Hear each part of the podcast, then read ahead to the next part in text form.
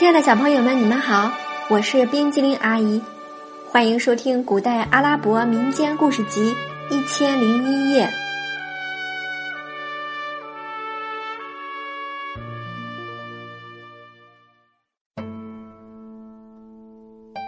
接下来我们要讲的是马尔鲁夫的故事第七集：马尔鲁夫满载而归。就在马尔鲁夫给国王写信的功夫，城里王宫中的国王正在和他的宰相谈天。国王说：“爱卿，我真替驸马担心，害怕强盗劫路杀了他。要是我知道他的去向，我就派兵去援助他；要是我事先知道他要走，绝不会叫他一个人走。但愿他对人们的慷慨善良能在真主那里得到回报。”但愿真主保佑他免遭灾难。陛下，您不要把您的女婿想象的太好了。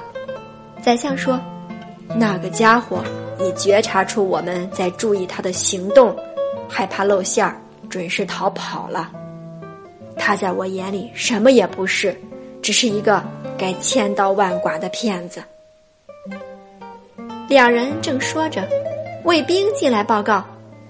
报告国王陛下，宫门前来了一位差使，求见陛下，说有一封信要交给陛下。把他带进来。扮成差使的苏阿达特走进王宫大殿，跪下去吻了地面，祝福国王一番。国王问：“你是什么人？来这里做什么？”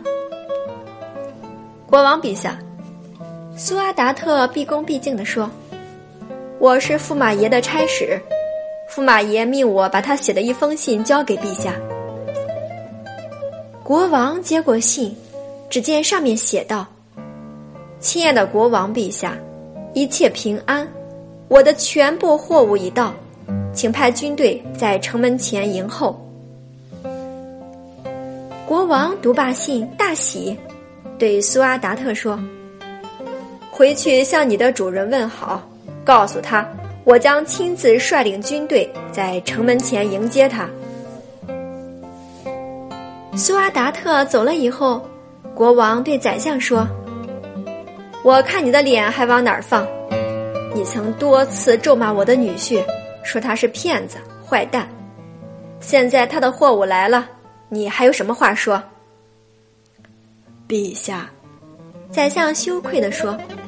我说这话是因为他的货物迟迟不到，我怕他把陛下的钱都花光了，我是迫不得已才怀疑他的。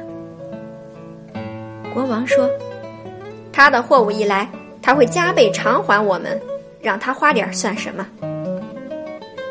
于是，国王下令装点成锅，然后起身去见女儿。孩子，我给你报喜讯来了。国王一见女儿就说：“你丈夫就要带着货物回来了。刚才他派人给我送来一封信，要我率领军队去城门迎接他。我已经下令全城张灯结彩，装饰一新。我现在就准备出发到城门去。”公主先是一惊，继而嫣然笑道：“真主保佑他平安回来了。”国王走后，公主反复琢磨着父王带来的消息，心中暗道：“我丈夫的所作所为太令人奇怪了，这到底是怎么回事？难道他说他是一个穷人，是有意嘲笑我，或者是试探我？哎，不管怎么说，我总是没有坏了他的名声。再说马尔鲁夫的那位埃及老乡阿里。”这天上街，突然发现全城到处在装饰建筑，他便向人打听其中的原因。人们对他说：“这是国王下的命令，因为他的女婿带着货物回来了。”阿里大吃一惊，心想：“马尔鲁夫来本城时是个身无分文的穷光蛋，挥霍的都是从商人和国王那里骗得的钱，他这是从哪里来的货物？”难道是公主怕他的真相被戳穿，丢人现眼，想办法拿出自己的钱来为他买了一批货物，以遮人耳目。曾借钱给马尔鲁夫的商人们这时可高兴了，因为马尔鲁夫说过要加倍偿还他们。他们眉开眼笑，奔走相告，大声议论着这件事情。这时，国王率领一支浩浩荡荡的队伍经过大街，向城门走去。人们争先恐后的跟在后面看热闹。这时，马尔鲁夫在干什么呢？他得到了苏阿达特带来的消息，知道国王将率群臣和军队。在城门前迎接他，于是坐上驼轿，带上货物，率领苏阿达特和众随从出发了。到了城门前，马尔鲁夫与国王见面。国王见他身上穿的衣服比帝王们穿的还华贵，越发相信他的女婿是有花不完的钱财。朝廷中的文武大臣和社会上的名流学士。也上前与马尔鲁夫见面问好，然后众人簇拥着他进城。城里欢迎仪式隆重热闹，盛况空前，商人们都挤到欢迎人群的前面去向他致意。阿里贴近马尔鲁夫的耳朵说：“没想到真主还真光顾你，让你的谎言成真了。”